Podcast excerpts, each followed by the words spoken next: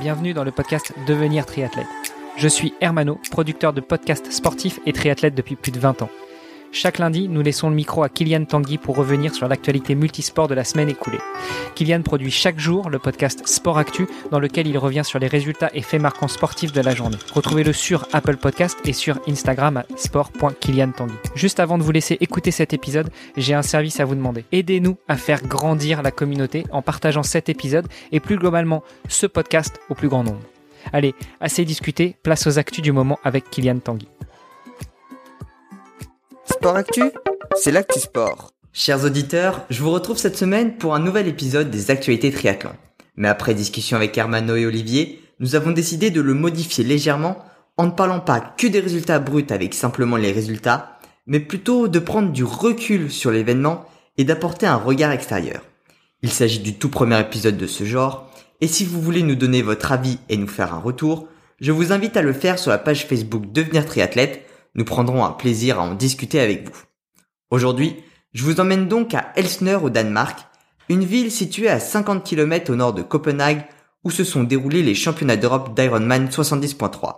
Chez les hommes, c'est George Goodwin qui s'est imposé en 3h39.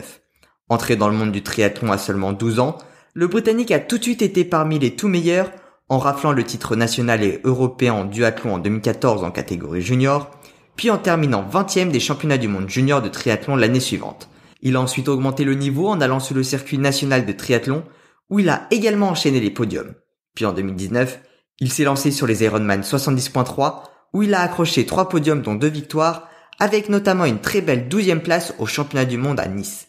Pour l'instant, il n'a pas encore réalisé de full distance, mais ça ne serait tardé et il montera également très certainement sur les podiums.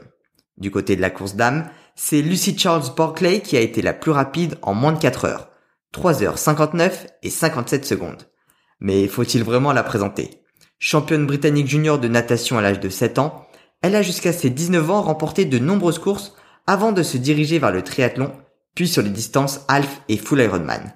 Et une fois de plus, elle a tout dominé sur son passage, en reportant ceux de Lanzarote, le full Ironman en Afrique du Sud à deux reprises, mais également de nombreuses courses de la filiale Challenge Family, dont les championnats du monde en 2017, en 2018 et en 2019. La seule chose qu'il manque à son palmarès, c'est le titre de championne du monde d'Ironman. Pour l'instant, elle n'a jamais fait mieux qu'une deuxième place. Et à croire qu'elle est maudite, car cette deuxième place, elle l'a eu en 2017, en 2018 et en 2019. Mais peut-être que cette année sera la bonne, c'est ce que nous verrons en octobre prochain. J'espère que ce nouveau format d'épisode vous a plu. Aujourd'hui, j'ai réalisé deux portraits d'athlètes, mais ce ne sera pas toujours le cas. D'autres formats d'épisodes en lien avec l'actualité me sont dans la tête. Prochain épisode lundi prochain, car demain vous retrouverez Hermano, Olivier et leur nouvel invité. Sport Actu, c'est l'actu sport. Merci d'avoir écouté cet épisode jusqu'à la fin. Si vous l'avez apprécié, venez sur le groupe Facebook pour nous laisser un commentaire et interagir avec nous. Vous nous aideriez aussi énormément en allant sur Apple Podcast pour laisser une revue 5 étoiles de préférence à ce podcast Devenir triathlète et au podcast de Kylian Tanguy Sport Actu. Allez, à demain pour lancer la thématique de la semaine.